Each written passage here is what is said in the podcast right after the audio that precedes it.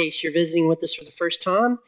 And my name is Philip Brandon. I'm the pastor here, just in case you are visiting for the first time. If you are normally here and you're age or 30 ish and under, I know that's repetitive every week. If you're 40 or over, you're welcome. yeah, yeah. All right. This morning, um, the title of the sermon is uh, Barak. So tell your neighbor Barak. It's a Hebrew word, Barak. And kind of to get to it, I wanted to start with a guy named Sultan Kösen. Does anybody know who Sultan? Yeah, that's him. Right there. Sultan Kösen is the tallest person in the world. He is eight feet two inches. Eight feet two inches. So there's there's a picture of him being um, interviewed, and this is a picture of his wedding. Yeah. So he he married a short woman. Um, I'll take a minute. Of course, he would marry a short. Well, he's eight foot two. Yeah. Okay. I did that for you, Jessica. So there you go. So he's short. So this is eight foot two. The reason that I'm showing you these pictures this morning is because there are some people today that believe that Goliath in the Bible, everybody knows who Goliath is, right? He's a giant, David. Goliath was really only six foot nine. I would totally disagree with that. Goliath was a giant. It says in Scripture that he was a giant. In fact, it would say that all of the army of the children of Israel were scared of him when he went down there because he was so so large into the valley. And he even scared the current king, who was head and shoulders above everybody else, according to scripture. So Goliath had to be taller than six foot nine. I mean, I've seen people that are six foot nine. I see people that are going to be six foot nine. I mean, I, I have, I, you know, it's just not abnormal for that to happen. But a giant that is like eight foot two, or some people believe that Goliath was actually nine foot in size would be something that you would be very, very scared of, right? You'd be very scared of. So you have that place in Scripture where you have the children of Israel on this side and the Philistines on this side, and they send Goliath down into the valley, and he's nine foot, and it's no wonder that people fell back and they hid in their tent because they were scared of him. Now, Goliath was from a place called Gath. Gath. That's where he was from. And he had relatives know if you know this or not. He had relatives in Gath. And in fact, in Gath, there were other people that were similar in size to him. You can also trace Goliath all the way back to the people in the Bible called the Anakim, if you will, in Scripture. And, and that was a group of people, and it, it, was, it was many of them that were in the group of eight foot, nine foot, and it was a lot of people. So let me ask you this question would you be scared-er, which is not a word, scared-er? Right, I'm going to say scared-er. You know, it is more scared. I'll do it correctly. More scared. Would you be more scared of one Goliath or two? Would you be more scared of two Goliaths? Ten. Like ten huge people. If you were an army, and there were a hundred people the size of Goliath, and it was you, how scared would you be?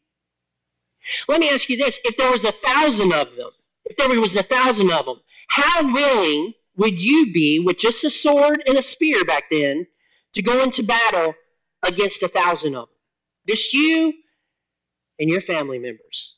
I mean, look around at your family members. Okay? I mean, how many of it, how many? Well, if it was if it was tens of thousands of people that were that size, the size of Goliath, and you knew that they were in a land that you wanted to conquer, right?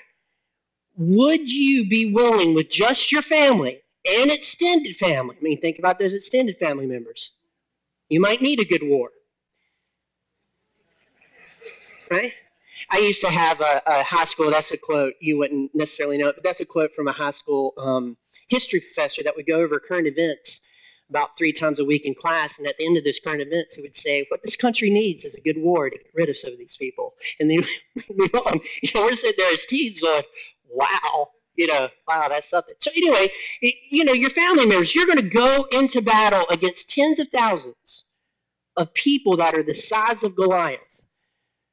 Would you do that with your family? So, with that in mind, I want you to turn in your Bibles to Joshua chapter 14. Joshua chapter 14.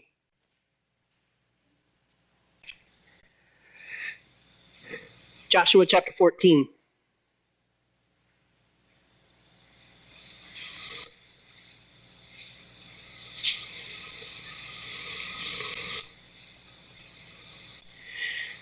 And this is what it says. then the people of Judah came to Joshua at Gilgal. Let me pause a moment. I know some of you are still getting there. Let me pause a moment to let you know that they have gone into the promised land and they have conquered the promised land at this point in time, and they are meeting in Gilgal, because that is that is the central location, and Joshua is giving inheritance to the tribes. He's giving out land, is what he's doing. And this is that meeting. So then the people of Judah came to Joshua at Gilgal. And Caleb, the son of Jephunneh, the Kenite, Kenizzite is actually how you do that, said to him, You know what the Lord said to Moses, the man of God, in Kadesh Barnea concerning you and me. So I want you to picture you have the leaders of Judah, and they're sitting there, and they come together and they're ready for, for land to be given out. And Caleb, he's in that group. And before Joshua can say, Judah, you're going to have this plot of land, Caleb steps forward and he says, I have something to say. Now, there's several reasons why you would listen to Caleb. One is he is 85 years old. He's older than anyone else in the room except for Joshua. There's nobody even close to his age in that room. Nobody even close. So he comes forward, and he's just a man that you would you would follow. And he comes forward, and he says, uh, um, "Joshua, hold on a second. Before you start giving out land, let me remind you of what God said to us back in the day. Back in the day. And so so he he steps out everybody stops and they listen to what caleb says the, the room or the place they're in is absolutely silent because you would listen to what this man would say verse 7 i was 40 years old when moses the servant of the lord sent me from kadesh barnea to spy out the land and i brought him word again as it was in my heart another way that you can translate that as it was in my heart. I brought him word back according to my convictions. I went into the land, I saw everything that was there, and I brought him word back according to my convictions. My convictions about God, my convictions about life, my convictions about where God wanted us to go.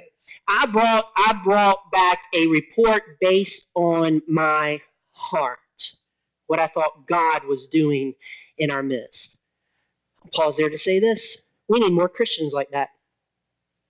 We need more Christians that absolutely know what God wants them to do, uh, wants the direction for a church, the direction for their family, the direction for their life. We need more Christians that actually know what that is, and they say, "I, my heart wants to do what God wants me to do, and I'm going for it." Everything that I see in this life and everything that I interpret is according to what God wants me to do in this world, what He wants my life to be in this world, the impact He wants my life to have on other people. I am interpreting all facts according to that, what God wants me to do. And that's what, he, what he's saying. So, verse 8. But my brothers who went up with me made the heart of the people melt, yet I wholly followed the Lord my God. Made the heart of people melt. And Moses swore on that day, saying, Surely the land on which your foot is trodden shall be an inheritance for you and your children forever, because you wholly followed the Lord my God. So he had 10, he had two. They went into this land, they saw the same facts, right? They saw that the people were large, they saw that the land was abundant, they saw the uh, fortified cities, and they came back and they delivered their report. And they delivered their report according to their hearts, according to how they interpreted the same facts. And two of them went into a better future than 10 of them. Two of them went into a future that God had for them and had designed them for, and 10 of them led a nation not to go into the land that God had for them, that God clearly had for them to take. And they led them away from the best that God had for them. Are you tracking? See, you and I can take the facts in this life and we can interpret them two different ways. Either according to the way God sees them in your life or the way you see them just because you're human. And if you are all the time interpreting facts and events in this particular life according to how it affects you humanly, you are going to be away from what God has for you, what He has designed for you to do.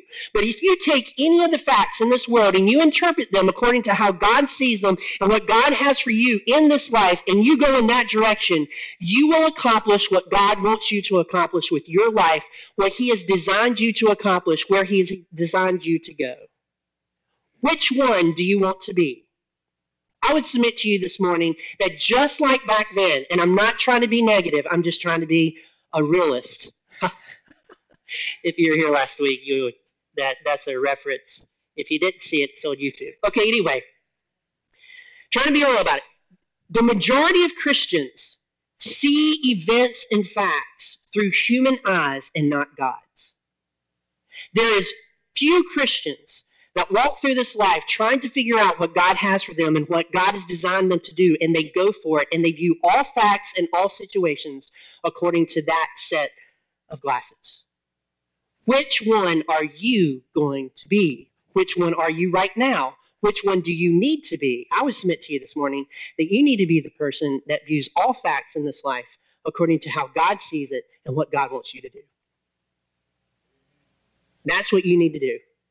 The other way is a future of death and stagnation, and you will never have victory. You will never have it. Never have it. So he says, I and you, Joshua, old man, I'm reminding you, because you know they are over 40. I'm reminding you of what Moses said, right? I'm reminding you of that. Verse 10 says this And now, behold, the Lord has kept me alive, just as he said, these 45 years since the time that the Lord spoke this word to Moses, while Israel walked in the wilderness. And now, behold, I am this day 85 years old. I am still as strong today as I was the day that Moses sent me. My strength is now as wait, I, my eyes just said, my strength now is as my strength was then for war and for going and coming. For going and coming. Um, I know a lot of a lot of people in this room are on various diets, diet plans, supplements. Caleb was on the manna supplement. Stuff fell out of the air. They just made bread, right? He he had no like um, gym to go to, like Gold's Gym. They didn't have Gold's Gym, God's Gym, this gym, that gym. Didn't go to. He didn't have any of that. He just basically ate whatever fell out of heaven. Um, he had birds one time, some meat. There was some meat in that for a temporary period of time, and they were off meat a while. But they ate this man all the time, and 40 years later, I mean, he, he's just as strong as he was. He was 85, just as strong as he was when he was 40. Um, I would like to have that diet plan. I don't know what manna tasted like, but I have a great imagination, and I can imagine that it's a hamburger one day and something the next. If it's going to make me the same that I was when I was 40, I would I would do that diet plan. Wouldn't you? Yeah. So here's a guy, he's 85 years old, and he feels like he's 40. Now, this isn't just a brain thing. I don't know if you know this about us or not, or you may have thought about it, or may not have thought about it. But my brain thinks that I'm 20 and I'm not. So I think I can do things that I could do when I was 20, but I can't do the things when I was 20 and I have to catch myself before I jump off the ledge and do something I was 20 because I'm no longer 20. I'm a little bit older than that. And if you're young enough not to have that problem yet, you're going to have that problem where your mind is younger. This isn't Caleb saying that I can go to war just like I could when I was 40. And it's just in his mind. He physically could go to war just like he was when he was 40. He physically could go and come just like he was 40. Because 45 years prior to this, or 40 years prior, 45 years, 45 years prior to this, he had made a decision to follow the Lord, and the Lord had preserved his life and his health to be the same at 85 that it was at 40. That would be cool. That would be cool.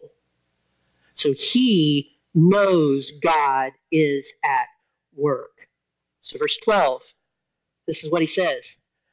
So now, give me this hill country of which the Lord spoke on that day, for you heard on that day how the Anakim were there with great fortified cities. It may be that the Lord will be with me, and I shall drive them out just as the Lord has said. In other words, what Caleb is saying, little short, tiny Caleb is saying, I want the cities that has tens of thousands of Goliaths in them, that are extremely fortified, that on our conquest we have not conquered yet. I want those cities. I'm taking my family and we're going to go into that land. Give me that land and we will conquer it. How many of you would sign up for that? right. 85 years old, knowing that God has power.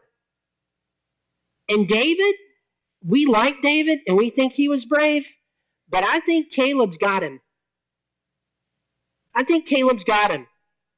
Now, Caleb isn't going to go in there with a sling and they all come tumbling down. It's not going to be a David deal.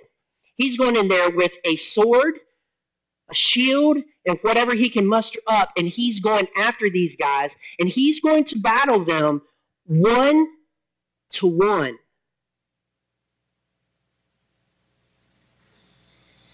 So you'd you'd have to, you know. Are you picturing that? I mean, how do you get how do you get to his head? How do you get to his throat? How do you tackle him and get him down? Right? Have you ever tried to tackle somebody bigger than you that wasn't that much bigger than you, but were, was bigger than you? And it just stops you? They don't move at all? And you're just, what I mean? Can you picture that? Tens of thousands of giants. And here's Caleb. He's going into the land because he believes that God has something for him. There are some Christians that will not do what they know God wants them to do because of the giants that are ahead. It seems that what God wants them to do is a little bit bigger than who they are. It seems that what God wants to do is a little bit is out of reach and they would not be able to accomplish it if they stepped into that future. And so they look at the giants, they look at the fortified cities, and they decide not to go into the bigger thing that God wants for them because they are afraid of doing that. Caleb is saying, I am going in and I am going to do battle Give me that mountain because God's going to give it to me. Now, check this out. Verse 12.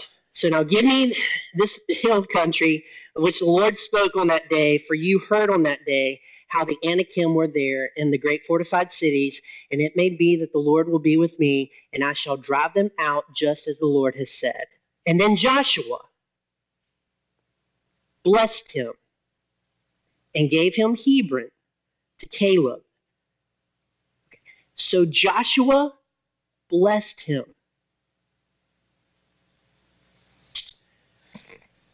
Joshua blessed Caleb with another war. Joshua blessed Caleb with several more battles. Joshua blessed Caleb not with the land that was con- conquered. Because to be honest, Caleb could have had any of it, right? And Joshua could have blessed him with anything. Joshua could have blessed him with a place by the sea where he could sit on whatever he sips on. I don't know what he would sip on, soaking in the sun, right? He could have been retired, nice house, done, laid back, peaceful. Could have blessed him with peace and prosperity. Oh, it would have been awesome. I don't know if he had nice looking toes, but he could have the toes out like this, you know, looking at his toes and kind of just laying back. Oh, come on, people. You know summer's coming. It's coming. He could have done it. But no, no, no. Joshua, not Caleb, Joshua blesses Caleb with turmoil, with war, with something else to conquer. I would dare say for you and me, we do not think of blessings that way, do we? We think of blessings as the nice place with the stuff that we're sipping and the feet back and us doing what we want to and no trouble at all. But do you know that in Scripture, not only does God bless people with peace, but He also blesses people with war and battles? That God blesses in both, in both regards? Because the thing that God wants you to do with your life this year the thing that God wants you to accomplish has battles in it. It has fortified cities. It has struggles. The reason that it has battles and it has fortified cities and it has stuff that you have to attack is because we live in a fallen world and whatever God wants you to do is something that he wants you to redeem for him and it's going to take a battle to make it better. Caleb is being blessed to go into battle and take all these enemies and make that land right and appropriate for the kingdom of God. But he has to battle to do it. He has to paddle to do it.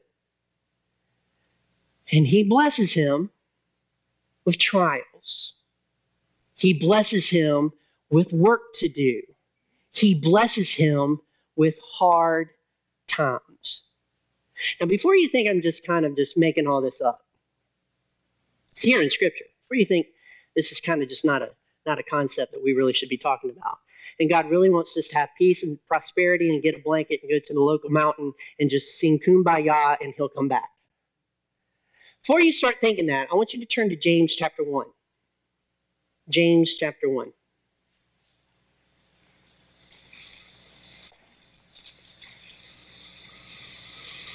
James chapter 1.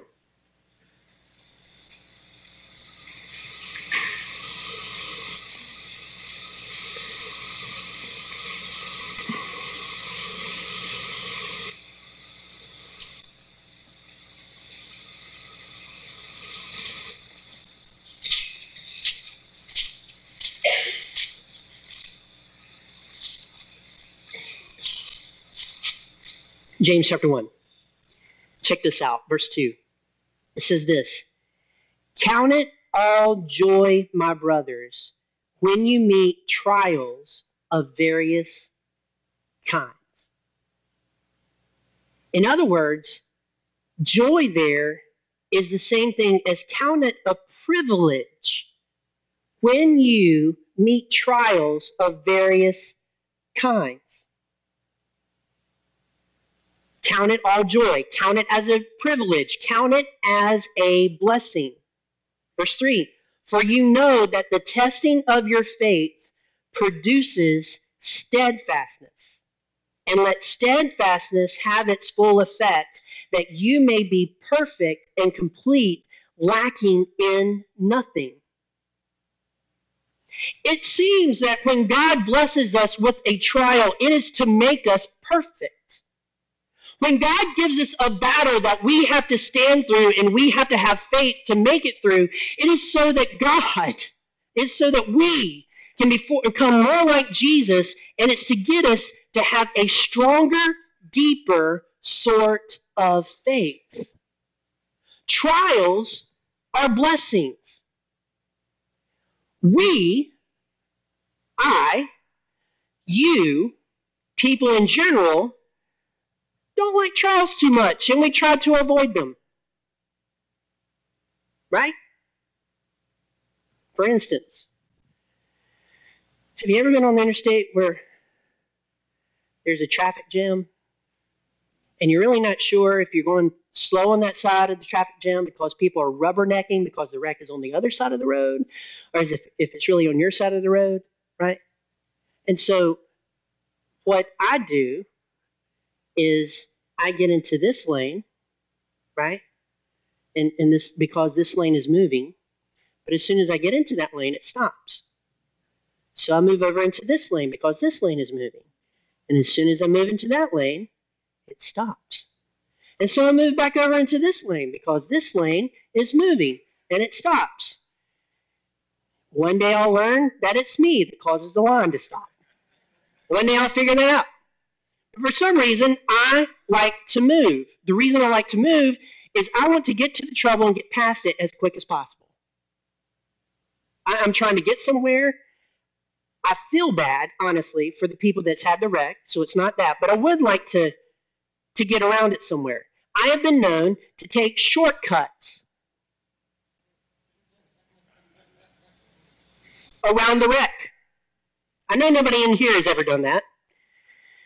There's an exit. I think if I go this direction, this direction, this direction, I can get around it, and then uh, it will be a lot quicker. My wife says I like to move in the car, and so it's probably better for me to take a long cut than to just sit there and switch things because I like to get around obstacles. I like to get around things that are in my life that that is just a trial. I don't like to deal with them head on. I would I would take to the bank that you don't either. But you cannot allow that to be a deterrent from doing what God wants you to do. When you want to, when you are trying to do what God wants you to do and go into the future that He has for you, there are going to be battles and you have to hit them head on and you have to battle them out and get through them so that your faith is deepened. I personally, now, and this isn't hard to do, so I'm not trying to say that, it's hard to do. I know a set of people that have a much deeper faith than I have right now, and they're not pastors. I would say I would say that Mike and Mandy Bailey currently have a deeper faith than I have. If you talk to them, I don't know how they're keeping their sights on Christ with their child having. I, I have no clue how they're doing that. I have no clue. But I can tell you this their faith is deeper than mine at this point. Do I have faith that God is working in that situation? Yes, but I do not have the faith that that mom and dad has every night when they cry out to God to pray to heal their son. I don't have it. And when they get through that trial and they are getting through it, their faith will be deeper than most of us in here because they went through the trial. That trial, as horrific as it is, as sad as it is, as concerning as it is, is a blessing when it comes to faith because it's deepening their faith, it's deepening Parker's faith. They are walking closer with the Lord now than they did eight, year, eight months ago because trials are a blessing. Trials are a blessing. If you're having financial stuff that's coming up, and yeah, it might be your it might be your thought or whatever, and you're trying to pray pray through it. The more you pray, the more you try to get through that battle, the more you try to conquer it, the deeper your faith lies, and on the other side, the more perfect you are. Because according to James, you count it joy, and you learn steadfastness, right? and it will have its full effect that you may be perfect and complete, lacking in nothing. Trials come your way to be battles that you hit head on so that you can grow in your relationship with Christ, so that you can see that you are dependent on His power more than yours, and your faith is deepened. Tears in this regard is a way that faith deepens. Struggles in prayer is a way that faith deepens. It is the Goliaths in our life Sometimes it feels like they're fortified cities and there's tens of thousands of them. But you still go at it head on. You still get through it. You hold on to God while you're going down that path. Never back away because for some reason there's a Goliath there, or there's Anakim there, or it seems like you can't conquer it. Because this is what I know you can't, but God can. God can. And it is for your benefit. It's for your benefit. Amazing, amazing truth. So back to Joshua.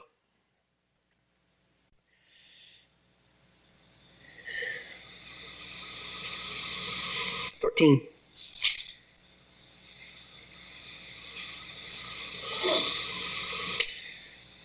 Verse 13 says, Then Joshua blessed him he blessed him with pain. He blessed him with battles. He blessed him with an unconquered land. And he gave Hebron to Caleb, the son of, I can't say that right now, for an inheritance. Therefore, Hebron became the inheritance of Caleb, the son of the Kenizzite, to this day, because he was holy, he wholly followed the Lord, the God of Israel. Because he wholly followed the Lord, the God of Israel.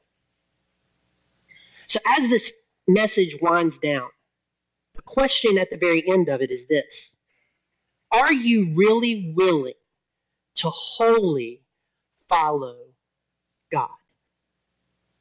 Are you really willing to do that? Are you really willing to say, I am not going to do these things over here because that does not follow Jesus. I am going to live this way because it does follow Jesus.